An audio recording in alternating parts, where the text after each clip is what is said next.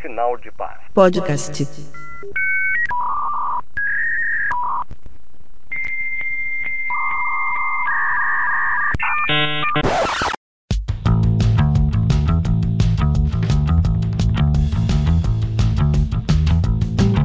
Sinal de paz. Sejam bem-vindos a mais um podcast. Isso mesmo. E dessa vez estou aqui com mais alguns participantes, né?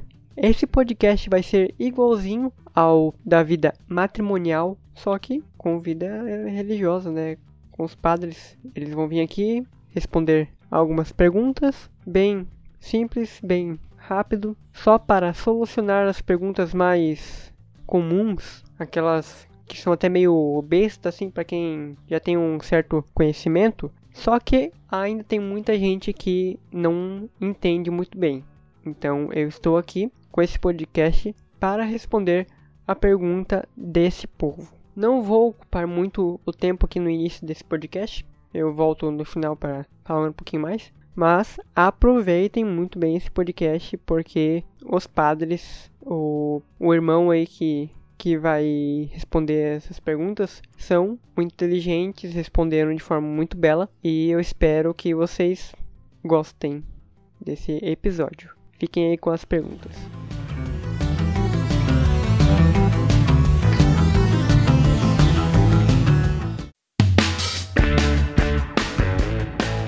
Paz e bem. Eu me chamo Jefferson João, sou novice da Fraternidade O Caminho, estou na missão de Porto Alegre e pertenço a esse carisma há três anos e seis meses. Por que usamos essa roupa, ou melhor, né? Por que usamos este hábito, essa veste, né? Primeiro que é um sinal, né? Sinal de quê, né? No Evangelho de Marcos a gente ouve bem né, o relato, né? Depois de o haveres escarnecido, tiraram a capa e vestiram as suas vestes e o levaram para ser crucificado. Né? Isso nos recorda o modelo dele, né? Sempre uma cruz, né? Quando a gente abre os braços, ele faz esse formato de uma cruz, que nos recorda o crucificado. Depois, por causa de São Francisco, que ele pedia para os irmãos preparar uma túnica né, e apresentava-o, né? como sinal de cruz para afastar com ela todas as fantasias do demônio. E depois também, né, sua cor é marrom, como também quis o nosso Seráfico Francisco de Assis e também o nosso hábito reveste todo o nosso corpo, nos lembrando assim que somos todos de Jesus, né, que é o nosso carisma, né, Jesus todo, todo de Jesus. Usamos também durante todo o dia pois a nossa consagração é para a vida toda. Por isso que esse recordação do crucificado, né? mas também do nosso seráfico São Francisco, né? mas também com todo esse sentido, né, que é uma consagração para a vida toda, né, e que no final da, da vida de Cristo ele foi crucificado, para que nos recorde também esse sinal de despojamento para este mundo, né, mas só consideramos somente uma coisa valiosa, né, Cristo e Cristo crucificado, né, quero conhecer a Cristo, o poder e sua ressurreição para ver se alcanço a vida eterna. Então esse é um dos primeiros motivos da nossa veste. Qual é o salário dessa profissão, né? É um chamado, um chamado de Deus por primeiro, né, e que exige uma resposta especial mais até do que uma profissão, esta vocação tão sublime e tão grande que um ser humano é chamado a corresponder a este amor. Tem uma ousadia de corresponder ao mesmo altura. Então, não o salário talvez dessa profissão, né, mas desta vocação. Acima de tudo é a eternidade, né? é a certeza de quem a quem seguimos é um homem, é Jesus de Nazaré, que dá sentido à vida, que nos renova a cada dia e que no fim de tudo, foi fiel, é fiel e permanece fiel quando nós somos infiéis. Então, a promessa dele para mim e para todos é a santidade, é a vida eterna. E isso é tudo. Desejar o céu, buscar as coisas do alto em primeiro lugar, buscar a Deus acima de tudo. Então, é mais do que um salário, é pensar que aqui a vida acaba, mas ela continua na eternidade.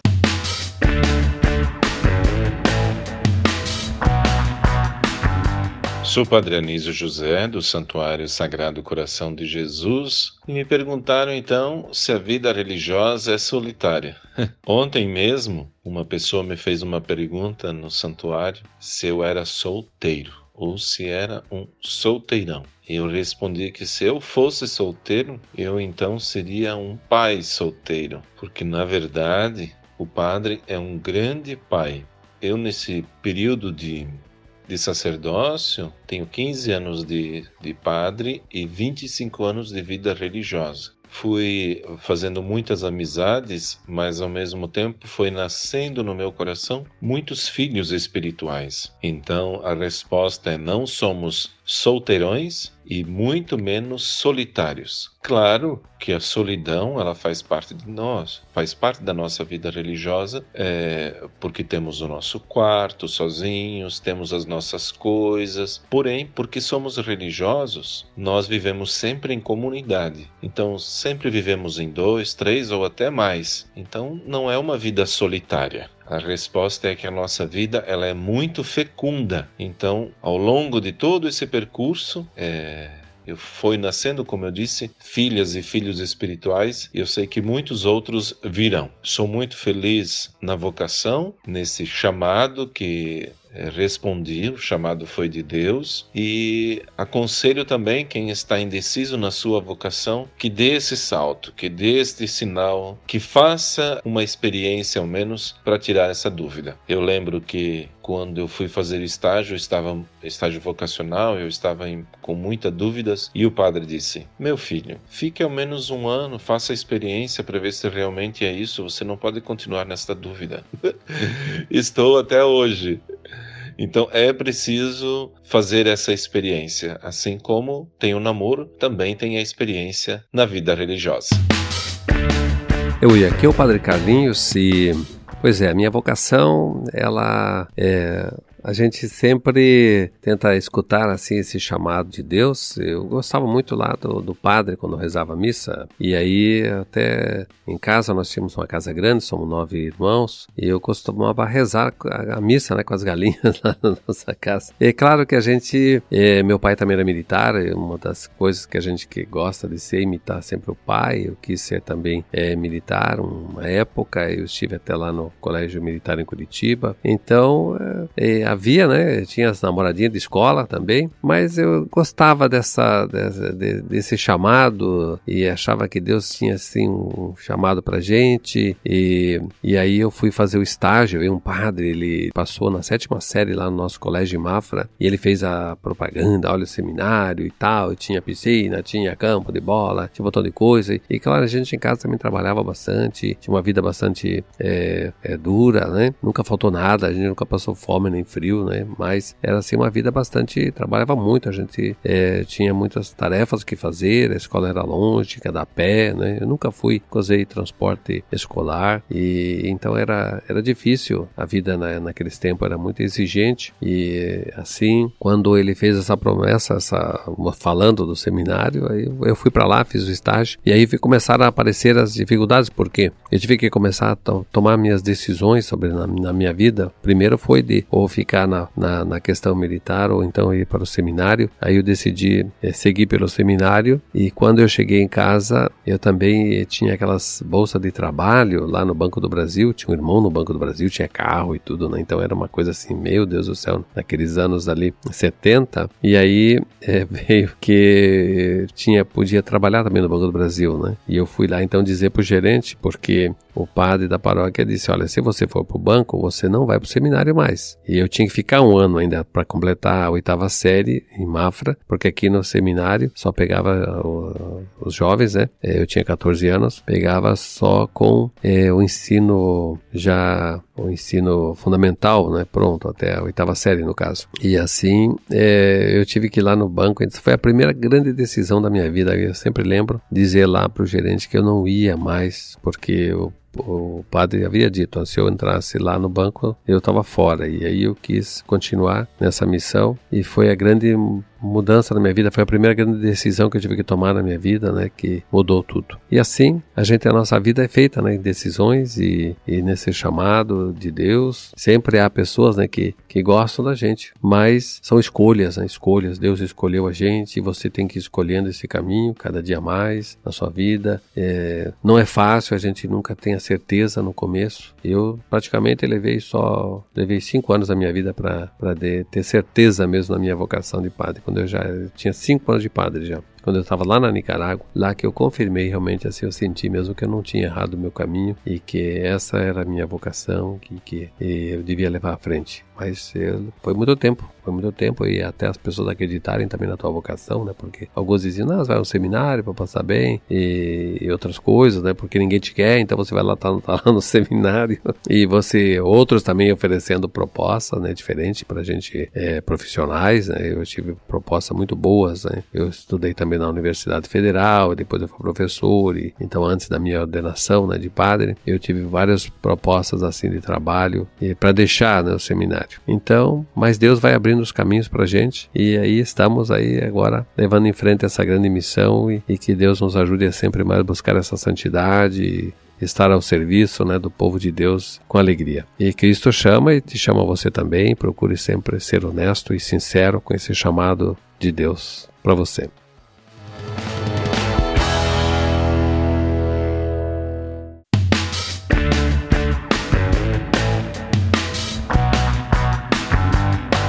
Sou padre Sebastião Pitts, padre do Sagrado Coração de Jesus, a congregação dos padres do Sagrado Coração de Jesus, e somos conhecidos também como deonianos por causa de nosso fundador, padre João Leão Deão. Eu sou religioso há 45 anos e vim responder então esta pergunta que você faz é, sobre a vida religiosa, sobre a oração na vida religiosa. A vida religiosa, claro que todos nós vivemos desde o nosso tempo de batizados, somos batizados e como cristãos não podemos nunca deixar de lado a nossa união com Deus através da oração. Da vida religiosa, nós nos consagramos de modo especial. Então, somos da vida religiosa consagrada. Temos as ordens religiosas, tem as congregações religiosas, tem os institutos de vida apostólica, tem as novas comunidades, como a Arca da Aliança é uma dessas novas comunidades, Shalom e tantas outras, é, Canção Nova. Então, a vida religiosa consagrada, ela é ampla e graças a Deus na igreja tem um papel muito importante. Eu pessoalmente eu fui formador no noviciado, onde inicia a vida religiosa praticamente, a experiência e depois a profissão religiosa no final do ano canônico do noviciado. Então foram uns 20 anos eu atuei como formador no nosso noviciado aqui em Jaraguá do Sul, na Barra do Rio Cerro, e depois, uns 10 anos, estive ligado ao noviciado na Índia. Então, a minha experiência é mais nesta formação no noviciado. Depois, claro, fui religioso também servindo a igreja em paróquias, que é diferente. Também fui ainda formador em, eh, na nossa teologia em Taubaté, é, onde, claro, a vida religiosa é vivida porque é convento, a vida mais conventual, da paróquia é diferente. Então, vivendo em, em comunidade, conventual, estando na formação, você tem uma vida religiosa mais intensa, de oração. A vida de oração é mais intensa, com horários marcados e também tempos para a, a oração pessoal. Temos os nossos retiros anuais, temos formação também espiritual, é, então, tudo isto leva a gente a acreditar também na força da vida religiosa hoje na igreja, porque está com Deus. E é Deus que dá toda a graça, toda a força, também o poder para que o mundo seja melhor. Então, podemos sim ter um mundo melhor através de nossa vida consagrada, pelo nosso testemunho, levando as pessoas a buscar mais a Deus, a servir mais a Deus. Então, vida religiosa para mim é, é este este caminho para Deus, na vida consagrada, através, sobretudo, da oração. Não rezamos todo dia, temos momentos de oração, mais nos conventos, as irmãs religiosas. Tem também a vida contemplativa, irmãs, irmãos, monges, por exemplo, monjas, carmelitas, concepcionistas, nós temos aqui em Joinville, são religiosas que vivem a vida contemplativa, também homens, monges, carmelitas. E nós somos de vida apostólica, nós deonianos. mas o nosso fundador sempre incentivou muito a vida de oração, a vida mais de união com Deus, a vida interior. Então, de certa forma, somos também chamados à contemplação. Essa é a diferença de algumas ordens que vivem mais em, uh, em clausura e ali se dedicam mais ao serviço de Deus. Apresentam as nossas intenções a Deus, também nossa situação no mundo de hoje. Quem está no Carmelo, por exemplo, leva esta situação para Deus diretamente ali, sem precisar estar lá pedindo juntamente com o povo. Então, é esta minha mensagem. Vamos rezar sim, mas todo cristão é chamado a uma vida de oração, a viver profundamente a sua vida espiritual, baseada na palavra de Deus, que se transforma em oração, e o religioso, a religiosa, consagrados, eles então são chamados a um seguimento mais radical a Jesus e viver mais intensamente, então, esse testemunho lá onde vivem. Amém? Obrigado pela oportunidade de poder partilhar um pouco sobre a vida religiosa, sobretudo sobre a vida de oração.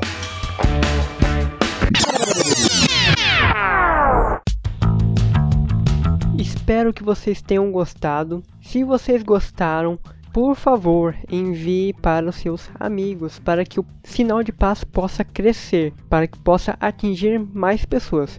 Venha me ajudar a evangelizar também, né? Quem me escuta desde o início já percebeu assim que o Gabriel que falava no primeiro episódio já é praticamente outro do que fala agora, porque a voz mudou totalmente. Obrigado a todos que me ajudaram a melhorar minha voz, né? Dar dicas, mas eu não consigo fazer tudo sozinho.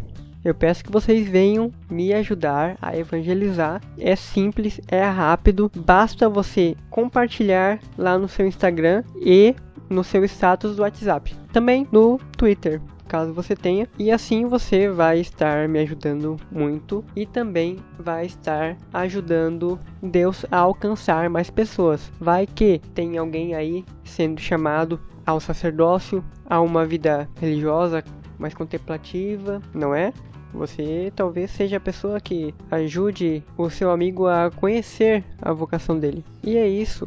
Obrigado por escutarem. Espero que com esses episódios vocês tenham se aprofundado ainda mais na vocação de vocês, buscando a vocação de vocês. E eu tenho certeza que hoje, e principalmente quando vocês discernirem as suas vocações, vão poder ser um sinal de paz.